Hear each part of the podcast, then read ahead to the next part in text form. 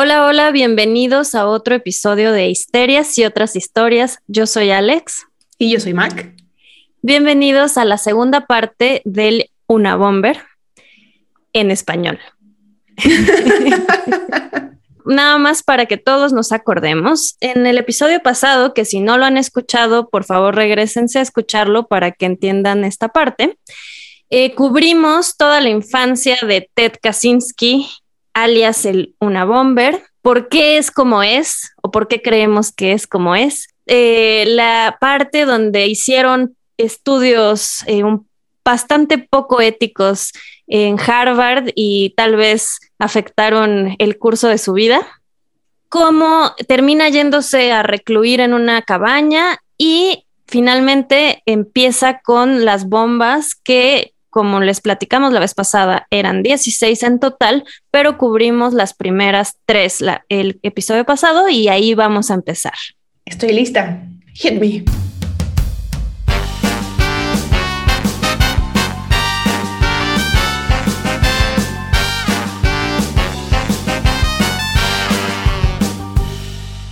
Ok, bueno, para empezar entonces te voy a recordar cómo estuvieron las primeras tres bombas las primeras dos fueron en universidades y eso nos sorprende porque ya vimos que tenía traumas en la universidad. La tercera bomba fue en un avión, eh, es ya un caso federal y el FBI empieza a hacer como un grupo para investigar y tratar de encontrarlo y es donde lo nombran oficialmente el UNA Bomber, que significa Universidad y Aerolínea Bomber.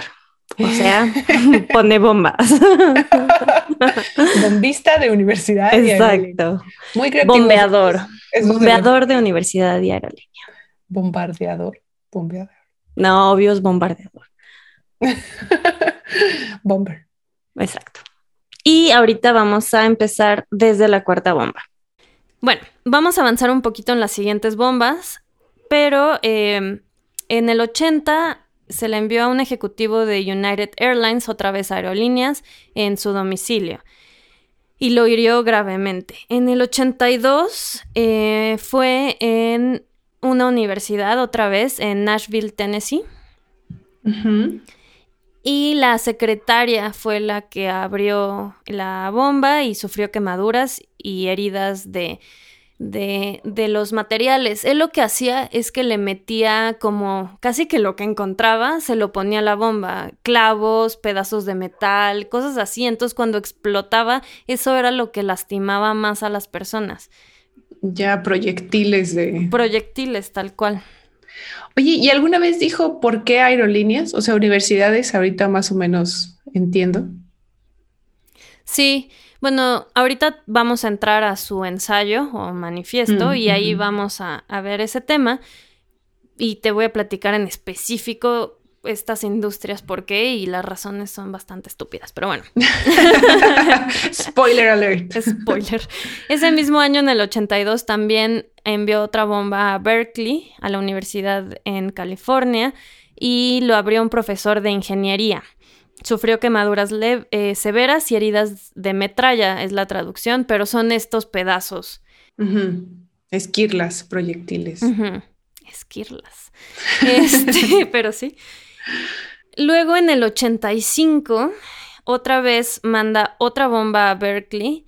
Eh, ahí la abre un estudiante de posgrado y perdió dedos y sufrió una pérdida parcial de la visión en un ojo.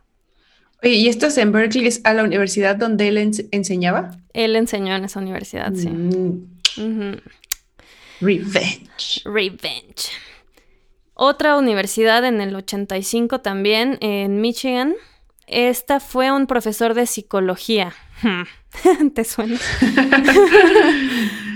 o sea, ves que tiene bastante tema de sus propios temas personales. Sí, claro, nada más que, pues, ¿por qué no se la manda al psicólogo que lo afectó directamente? Y bueno, llegando a la bomba número 11 en diciembre del 85, esta fue la primera que eh, mató a una persona y fue al dueño de una tienda de computación en Sacramento. Que bueno, ubiquémonos en 1985, era como empezaba esa industria casi. Entonces, de hecho, eh, la siguiente bomba fue también en otra tienda de computación, pero en Salt Lake City. En esta segunda bomba que fue en estas tiendas, que ya estamos en el 87 para esta, fue que la puso personalmente y una persona lo vio. Ok. Y de aquí sale un sketch de su cara, famosísima en Estados Unidos. Es como lo que identifica a Luna Bomber. Y la vamos a poner ahorita para que la veas. Sí, la he visto. Es famosísima. Quiero que sepan que cuando empezamos este podcast, Alex estaba vestida como el sujeto de esta fotografía, que trae una hoodie y unos lentes oscuros tipo Ray-Ban. Sí. Yo tomo cualquier oportunidad para disfrazarme. Pero ya me dio calor. Oye, además supongo, en esta época ya había cámaras de seguridad, entonces si va a entrar él a dejarla personalmente a una tienda de computación. De hecho, eh, cuando sale este sketch, que obviamente imagínate el escándalo, FBI, todos los medios, bla, bla, bla él es cuando deja de mandar bombas por siete años.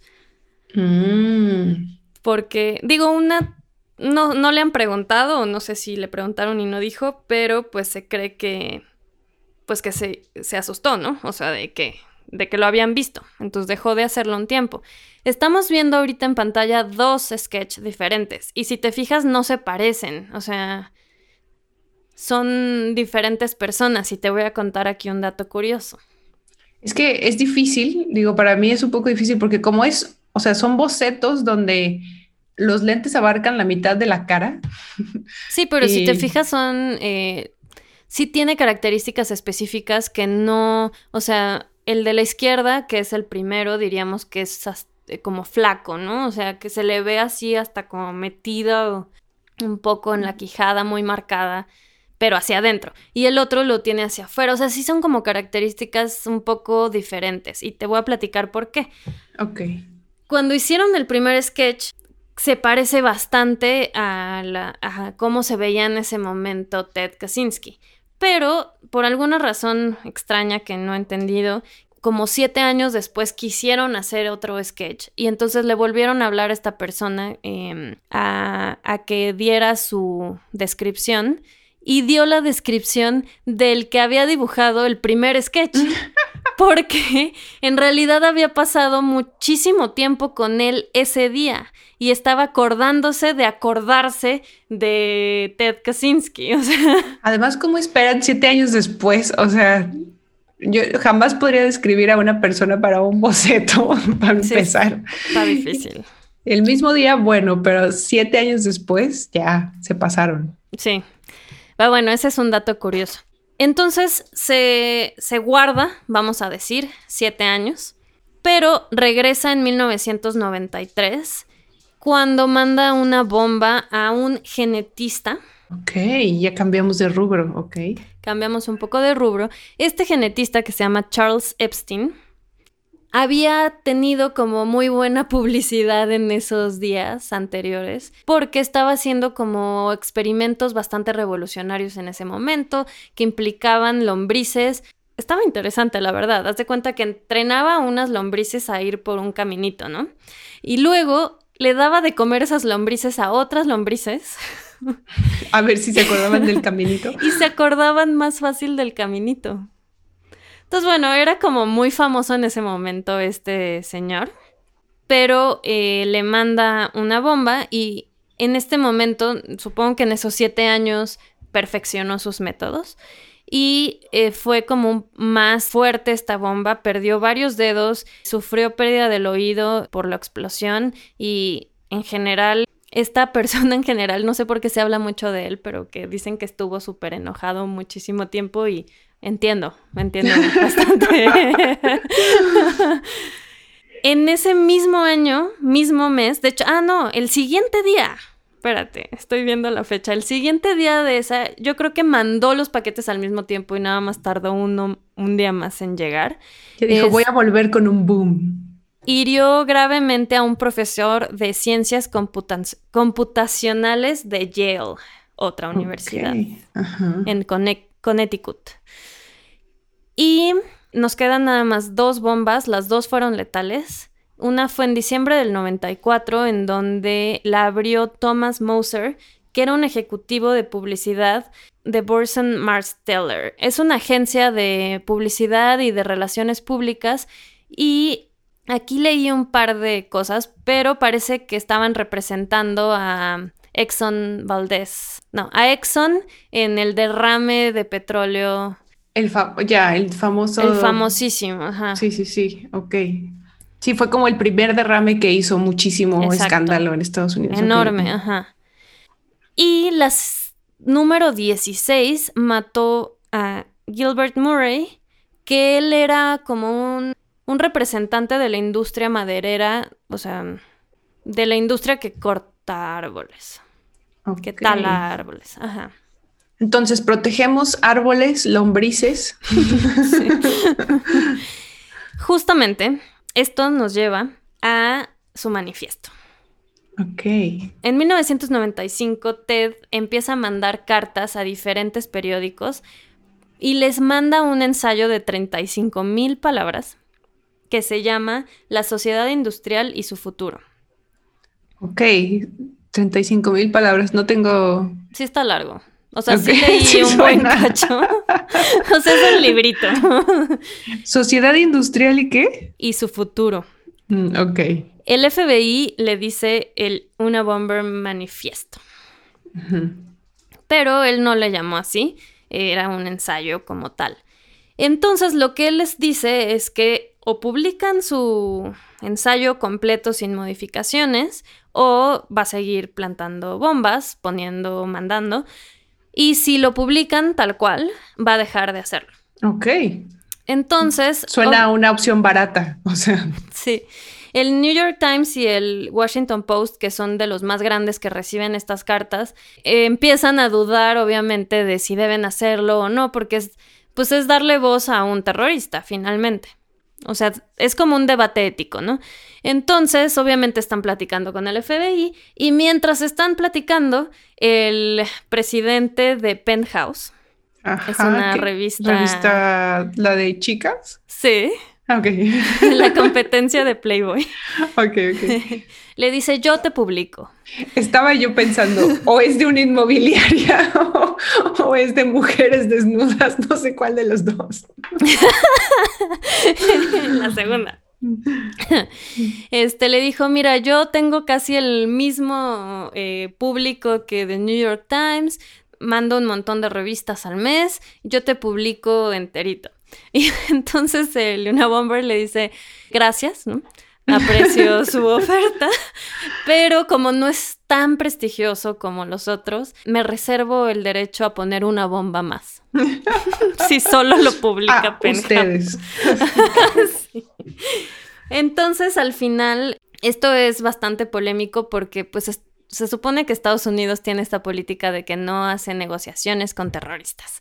Y lo hemos oído en 300 millones de películas dramáticas. Ajá. Pero aquí están decidiendo si vale la pena publicarlo porque pues puedes, no tienen ni idea de quién es esta persona. O sea, creo que su universo de sospechosos era de 23 mil personas y Ted ni siquiera estaba en ese universo porque estaba tan alejado de la sociedad que no había manera de saber de él. Entonces deciden sí publicarlo y sale en The Washington Post em, completita. Todo el, completito todo el ensayo y fue así, o sea, la gente hacía filas para comprarlo. Luego sale en otros periódicos y en la página del FBI, pero primero salió en el Washington Post. Ok, hasta el FBI le hizo pues no sé si publicidad es, el, es la palabra, pero... Sí, de hecho el FBI hace una conferencia, ofrece un millón de dólares a quien dé información que lleve a la captura y, anuncia que, que, que, por favor lean el manifiesto y que si ven ideas que sean parecidas a las de alguien que conocen, que hablen al FBI, ¿no? Entre el hermano David. Ajá. Aquí voy a hacer una pausa. Bueno, no es pausa, pero Voy a hacer una pausa de, de cultura de lo que justo me dijiste que quieres ver de... No es documental, es una serie. ¿Ah, sí? Bueno, no sé cuál es la que dijiste. Se llama Una Bomber. Yo pensé que era como un documental, pero no lo he visto, o sea, no sé. Hay una serie de ocho capítulos que se llama Manhunt, o sea, como cacería de hombre, sí. Eh, Suena a mujer soltera busca. cacería de hombre, una bomber, así se llama la serie. Y te voy a platicar tantito, pues, si no quieren saber nada de esta serie y la quieren ver, adelántenle tantito. en realidad no va a haber tantos spoilers, pero en esta serie se enfocan a la última parte de la investigación, justo cuando ya lo van a, atrapar, como que los, los meses previos, porque lo atrapan a través de este documento que él mismo manda, que es su ensayo, porque una persona que se llama Jim Fitzgerald, empieza a, analizar el documento como de una manera más enfocado a, cómo habla, las palabras que usa, cómo escribe las palabras, las expresiones que usa. De eso se trata toda esta serie y está bastante interesante. Y es la primera vez en la historia que se usa esa técnica. O sea, la inventaron en ese momento, se llama lingüística forense.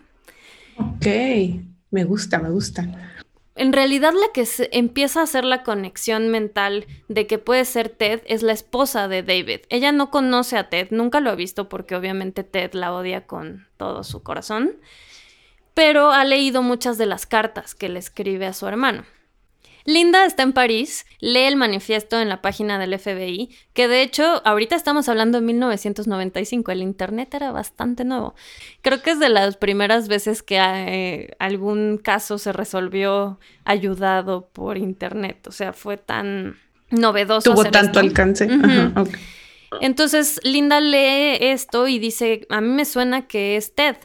Después de pues estar en negación mucho tiempo, David dice, la verdad es que sí suena a mi hermano. Porque de verdad escribía tanto este señor que, tenía hasta como ensayos muy parecidos, o sea, y hablaba de cosas muy parecidas. Y no te preocupes, ahorita vamos a ver qué dice en este, en este documento. Pero eh, el hermano dice, sí puede ser, contratan a un abogado para, como a través del abogado, mandar estas cartas al FBI, pero el FBI en ese momento está recibiendo mil llamadas al día. Claro, todo mundo tiene pistas o cree que es alguien. Todo mundo está acusando a su ex esposo, a, su, a, la persona que le cae mal de la oficina, al vecino, a todas las personas que odia. Entonces, no es tan fácil, obviamente, decir cuál sí, cuál no y cuál... Obviamente, seguramente hay unos que desde que llegaba la llamada era de no, gracias. Pero em, sí estaban recibiendo muchos documentos y cartas y cosas así. Sí, la revisión debe ser eterna si no tienes un equipo de, de medio millón de personas. Exacto. Entonces aquí es donde entra este este cuate de la serie, precisamente, Fitzgerald, porque él, como había estado analizando el lenguaje del documento, empieza a comparar y eventualmente le mandan este, estas cartas y ensayos de Ted Kaczynski y las compara con el manifiesto y encuentra palabras parecidas, encuentra encuentra expresiones muy particulares. La verdad la serie está buena, sí vale la pena. Y em, él es el que determina que es Ted Kaczynski. Y una duda, ¿alguien más? Eh, digo, supongo que no, pero ¿alguien más sospechó que era este cuate? Ya sé que estaba muy aislado y no se comunicaba con nadie, pero pues como fue profesor y sí tuvo como, o sea, tal vez alguien más eh, tenía esta idea de, de lo que él pensaba o si había escrito ensayos antes en algún lado, en la escuela, en la universidad, qué sé yo. No, nadie. Creo que estaba tan aislado que estaba muy difícil. También sus, su enfoque en la universidad era más de matemáticas, entonces no necesariamente compartía estas ideas que ahorita vamos a platicar. Entonces, no, realmente si no hubiera sido su hermano, hubiera sido muy difícil que lo encontraran. Supongo que no han eh, resuelto sus sus problemas, los hermanos. No, nada. Cero. Ahorita llegamos a esa parte, pero eh, leí, digo, adelantándome un poquito, que la mamá le escribió una vez al mes hasta que se murió y su hermano le escribe en su cumpleaños y en fiestas, navidades y así, y nunca les ha contestado. Ok. Sigue vivo ahorita. Sí, sigue vivo y activo. Ahorita platicamos. Entonces, eh, vamos a, ver. Obviamente no vamos a leer el manifiesto, ¿no? Porque estaríamos. 35 mil palabras. Pero es nada más las ideas principales o un resumen muy rápido. La primera frase dice: La revolución industrial y sus consecuencias han sido un desastre para la raza humana. Así empieza. Entonces, sí. Pues básicamente lo que dice es que en los primeros 10 párrafos que leí, y luego leí muchos resúmenes, no te preocupes. Claro, claro. Eh, dice que la tecnología más que empezó siendo como una ayuda, y bueno, se va desde la revolución industrial, no creas que la tecnología tan avanzada.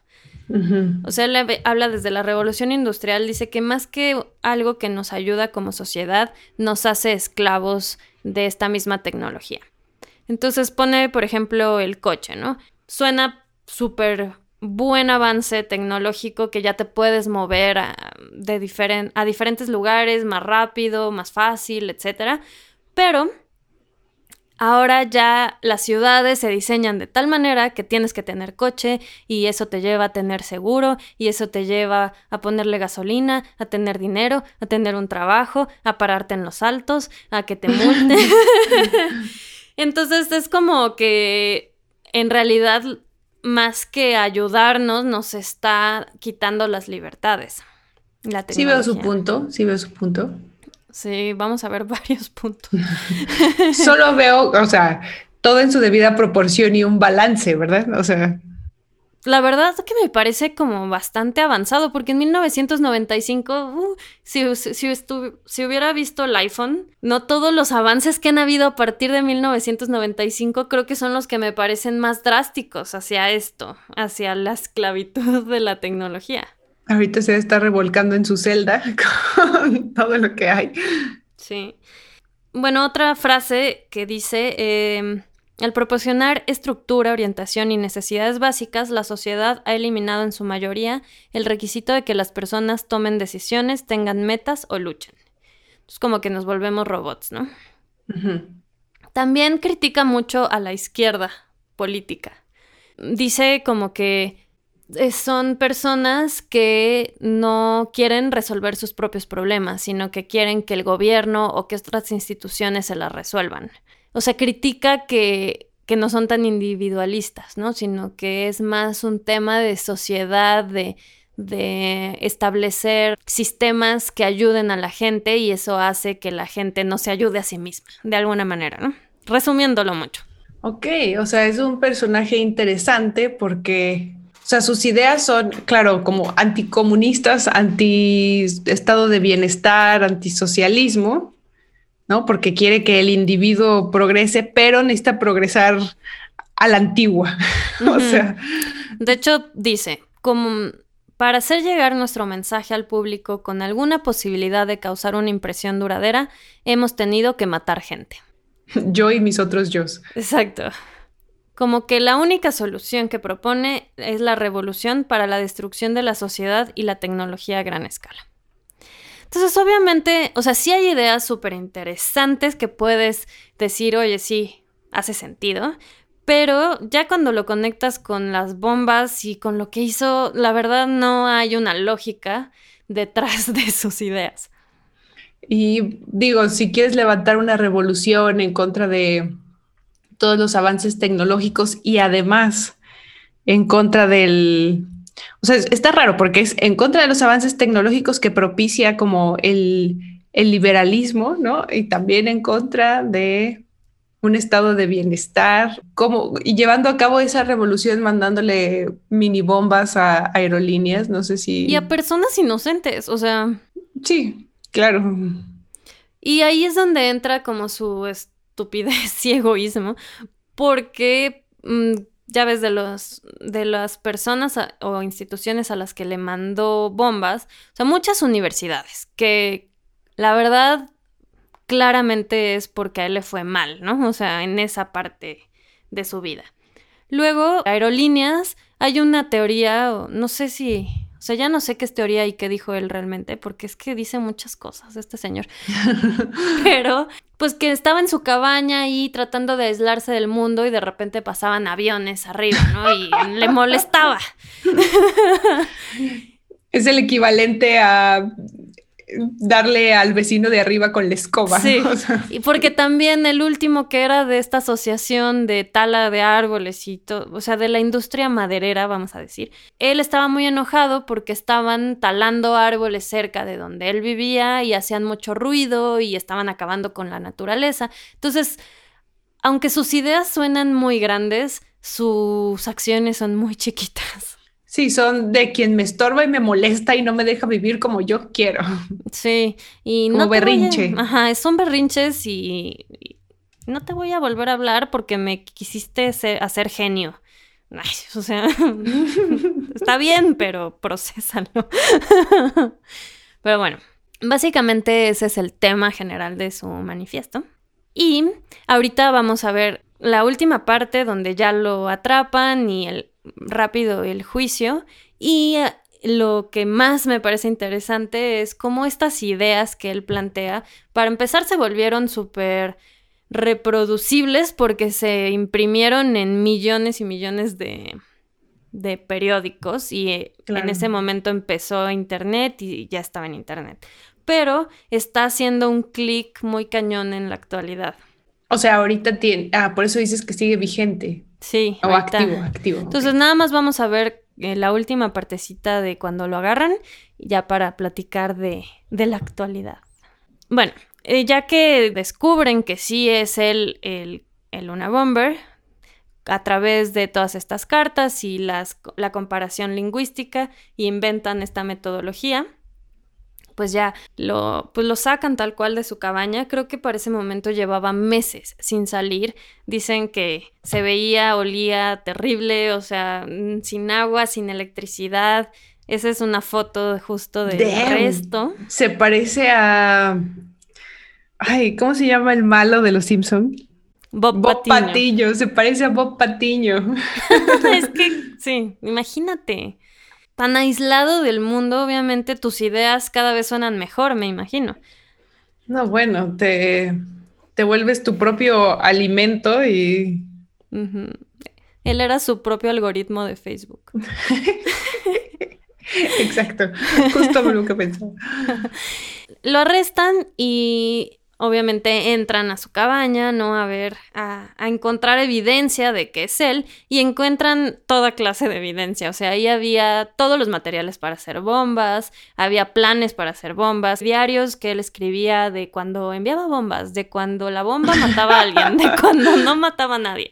De hecho, todo eso lo escribía como en un código matemático, eran como puros numeritos. Hay unas fotos que no busqué, pero los puedes buscar en internet. Pero en otro libro por ahí encontraron así, ¿cómo descifrar mi código? mi plan malévolo, ABC. Exacto. La verdad es que yo creo que nunca creyó que lo iban a encontrar y, creo que cuando le, han cuando le dijeron que fue su hermano debe haber sido un shock importante.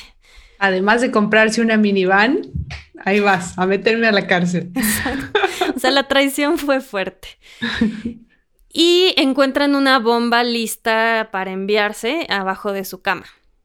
¿Y saben mm. para quién era? No, pero pues en ese momento ya habían publicado su manifiesto y en teoría ya no iba a ser bomba. Ah, sí, es Entonces, pues sí, mala onda. Rompió su promesa. ¿Quién lo iba a pensar? Sí, tan ético y confiable que es. Y bueno, empieza todo este tema del juicio y aquí está interesante porque el hermano y los abogados de Ted quieren usar una defensa por demencia porque está sobre la mesa la pena de muerte.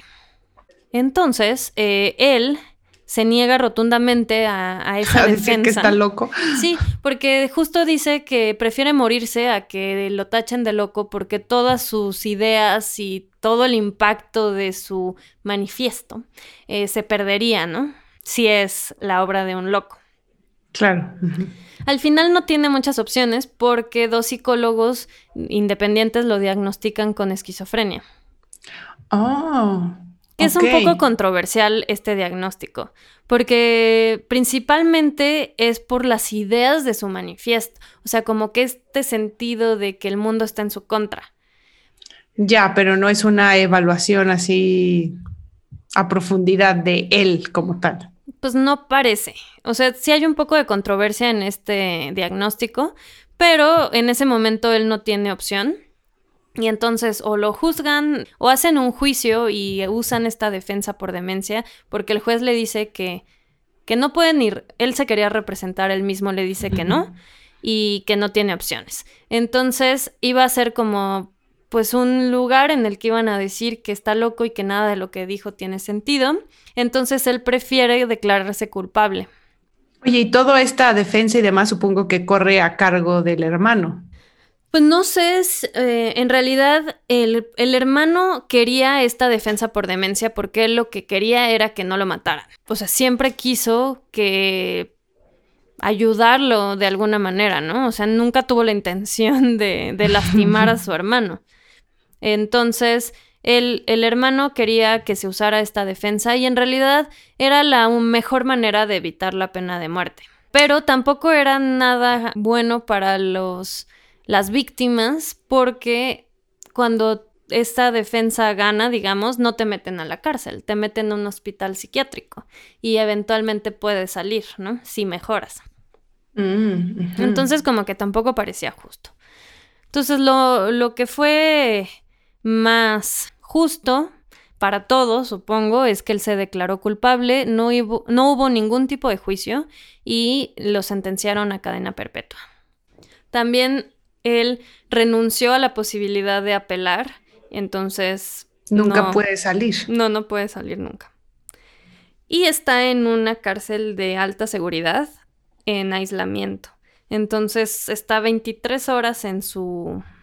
Bueno, que es un poco como le gusta vivir, ¿no? Yo creo que si lo quisieran castigar es sacarlo del aislamiento y ponerlo con los demás. De hecho, dicen que su celda mide muy, o sea, tiene un tamaño muy parecido a su cabaña. Sí, está acostumbrado ya a esas condiciones, no, no, no le afecta. El hermano recibe el millón de dólares de recompensa por haber dado el tip para atrapar a Ted y usa una parte en abogados y cosas así y la otra parte la usa para abrir un fondo para las víctimas. La verdad parece que es un buen tipo. Y en un par de documentales sale este dato curioso y es está muy curioso, que el hermano se vuelve como el mejor amigo de uno de las víctimas. Digo, sí, sí lo veo, ¿no? Si tú fuiste, a pesar de que es tu hermano, lo entregaste, ¿no? Sí. Ahora, ya en la cárcel, Ted Kaczynski no parece ser tan aislado socialmente, porque mantiene correspondencia con muchísimas personas. Fans, ok. Pues no solo fans, pero sí, fans también. Pero leí un montón de artículos así de cuando me escribí con Ted Kaczynski, y yo dije, bueno, ¿cuánta gente se escribe con Ted Kaczynski? Además, esto del aislamiento no debería incluir también comunicación con el exterior o algo así. Pues no incluye porque dicen que escribe cartas así a una velocidad muy impresionante digo, no sé, conozco, he visto en la tele, no sé qué tan cierto o sea, todos, o sea, como que existen programas de escríbele a tu reo favorito, ¿no? Como, mm. Y que así es como muchos, eh, mucha gente que por alguna razón se vuelve fan de criminales, asesinos en serie y demás, así se escriben, se casan, o sea, así es como ah, hacen migas con el exterior. Sí, sí, sí. Y en realidad sí lo que dices es importante, sí tiene muchos fans y es a lo que quería llegar. Te digo que es muy activo, de hecho ha escrito dos libros en la cárcel, publicados, los puedes encontrar en Amazon. Y bueno, justo en Amazon especifica, nada del dinero le llega al, autor. No sé cómo le llega? funciona. No, no dice, pero no sé cómo funciona eso. Entonces, hay muchas personas y movimientos que se han inspirado en su manifiesto y que también han tenido correspondencia con él o que toman las ideas que él está diciendo para los algunos movimientos y unos bastante extremos. Y con COVID se volvió todavía más intenso esto porque obviamente pues hay todo un tema de que nos estamos acabando el planeta, que, o sea, mm. por eso empezó esta pandemia, ¿no? Porque cada vez estamos más cerca de eh, los animales que tienen este tipo de enfermedad y, y estamos nosotros mismos acabando con... Y claro, y ahora que nos encerramos y hay menos movimiento de industria y demás, ha mejorado un poco ciertas condiciones. Sí, de hecho por eso quise hacer este capítulo porque he oído últimamente cosas relacionadas a las ideas de una bomber. Oye, ¿y alguno de estos movimientos que se inspiraron en, él o que, que, ahorita están, o sea, se, han sido violentos? Pues ahí te va. O sea, estos movimientos se, se autodenominan de varias formas, pero bueno, encontré algunos términos como anti-civ, o como anti-civilización. Ok. Anarcoprimitivismo es otro. Ecoterrorismo o mm. ecologismo radical. Son algunos de los términos que encontré relacionado a esto. Ajá, que supongo se inspiran un poco porque... Pues es como su héroe, su, sí, su héroe. Porque él no era como el, el ecologista, ¿no? Tampoco, no parece.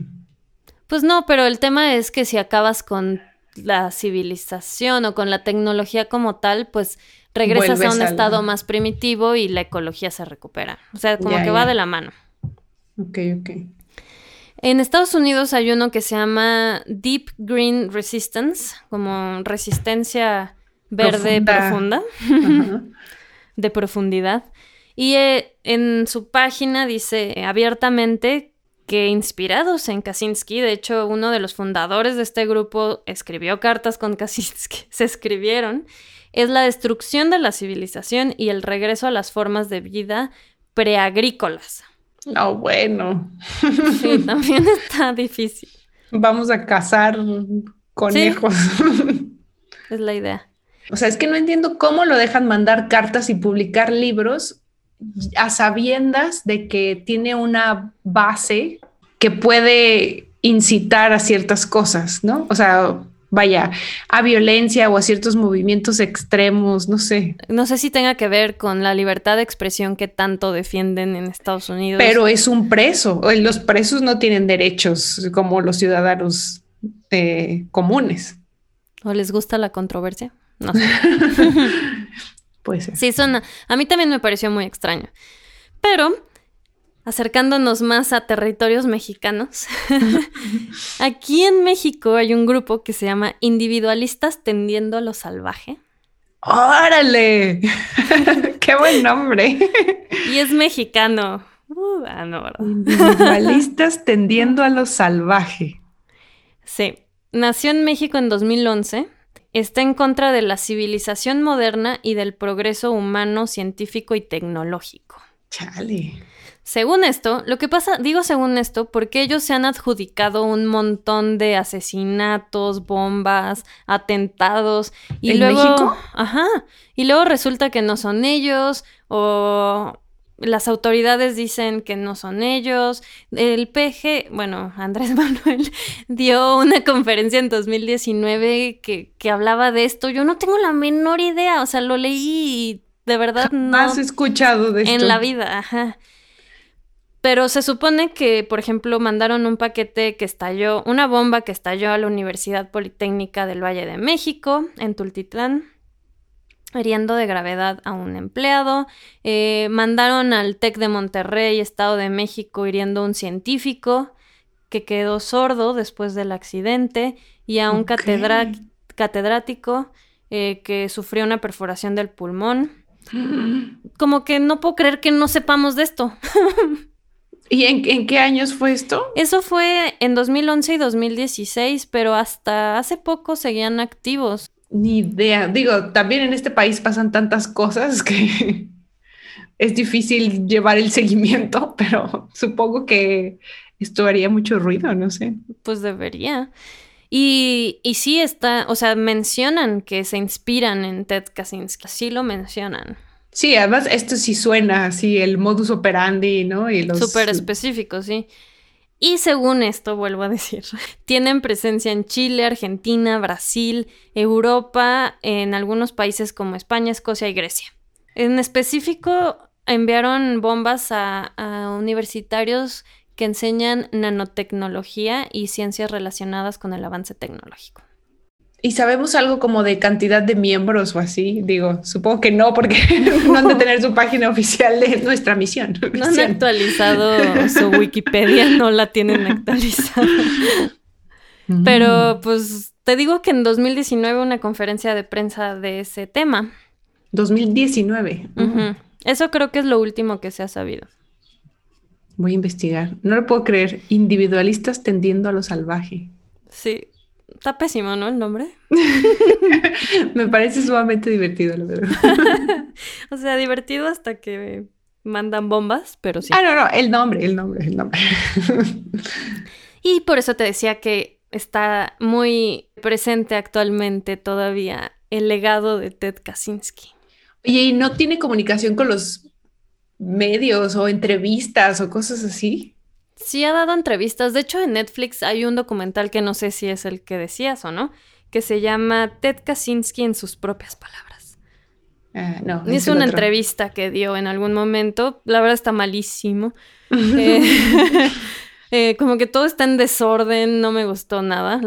pero sí, creo que sí ha dado entrevistas.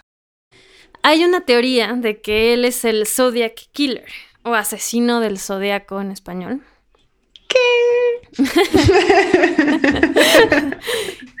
Él, eh, digo, obviamente es todo un tema, es que como también platicamos en otro... No lo han encontrado. No lo han encontrado. hay muchas teorías de que, o sea, hay gente que dice, no, es fulano y tienen cinco libros comprobando, ¿no? Pero bueno, una de las teorías es que es Ted Kaczynski porque él mató entre 1968 y 1969 a cinco personas, pero eh, aquí lo relacionan más porque tenía como esta misma metodología de hablar, mandarle cartas a la prensa y hacía sus códigos. Pero en esta, eh, ¿qué era? Lingüística forense, ¿existe relación? No, no sé, no vi. o sea, porque si no, ya lo hubieran también como culpado de Sí, está bastante poco comprobable. En realidad lo relacionan por estos códigos que mandaba a igual a periódicos y así. Y hace justo después del podcast que hablamos de eso, me metí a ver y parece que el año pasado descifraron uno de los códigos después de 40 años o más. Entonces, como que era muy inteligente, los códigos, los años coinciden. Por eso lo relacionan. Y también lo relacionan con otro tema que son los asesinatos por Tylenol. Ah, ok. Él fue un sospechoso. Esos fueron en 1982 en Chicago, zona que él conocía. Y fueron siete personas fallecieron porque alguien reemplazó pastillas de Tylenol por arsénico y las puso así en farmacias al azar. Y como antes no tenía nada de seguridad, que si la tapita, que sin el... para que no se... Ajá. Eh, de hecho, a partir de eso fue que se desarrollaron todos esos sistemas de, de seguridad. También dicen que, o sea, fue él un sospechoso en algún momento porque eh, además eran súper aleatorias las víctimas, igual que él, que como él hacía las cosas, y era un tema de avances tecnológicos más enfocado a la medicina, ¿no? Pero, o sea, sí lo veo entrando dentro de su filosofía de, de, de, la vida más fácil, ¿no? Que casi que te quitas el dolor de cabeza, pero no debería. O sea, como que sí va dentro de su estilo de pensamiento. Antifarmas y ya había tocado genetistas. Exacto. Y entonces ese también es otro que, que en algún momento se lo atribuyeron o que se comprobó que no. No, pues no, porque creo que tenían ADN en ese caso y pues checaron y no. Y, y, pues nada, ese es el último. Quería meter a los Illuminati, pero eso me estaba esperando. sí, ¿Los menciona en sus 35 mil palabras? no, ese sí estuvo difícil en esta. Bueno, lo hiciste mejor que yo en el caso pasado.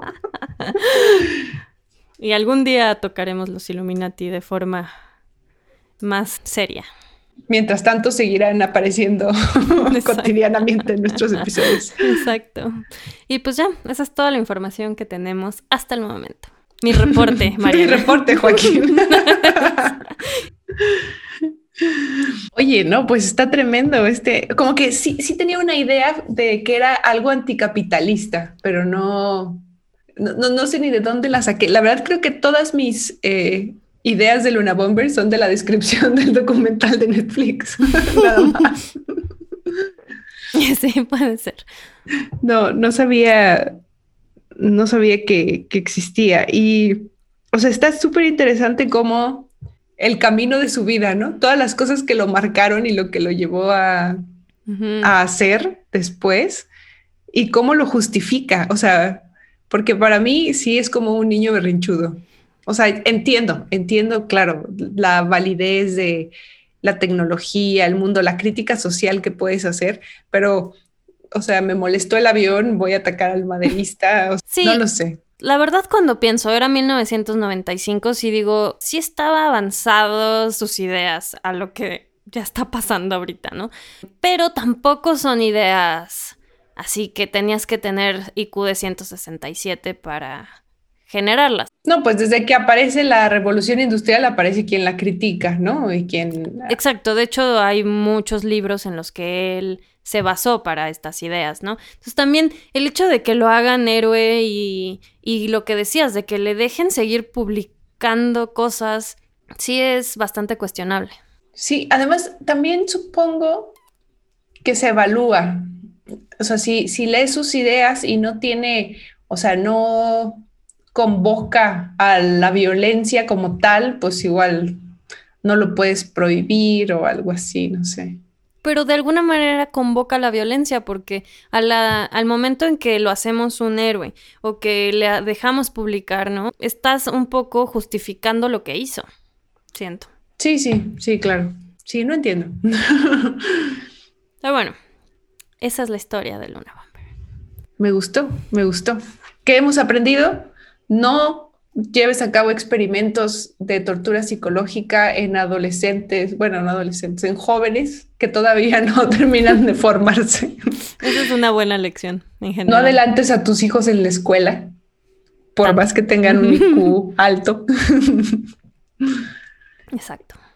Y evita recluirte en una cabaña. Dentro de lo posible, evítalo. Gracias, COVID.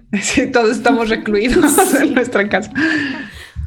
Bueno, este fue otro capítulo de Histerias y otras historias. Por favor, si les gustó este capítulo, eh, suscríbanse en Spotify o en Apple Podcast o donde sea que escuchan sus podcasts para que reciban los siguientes capítulos. Y si no les gustó, también háganlo para darnos otra oportunidad. Habrá muchos temas diferentes.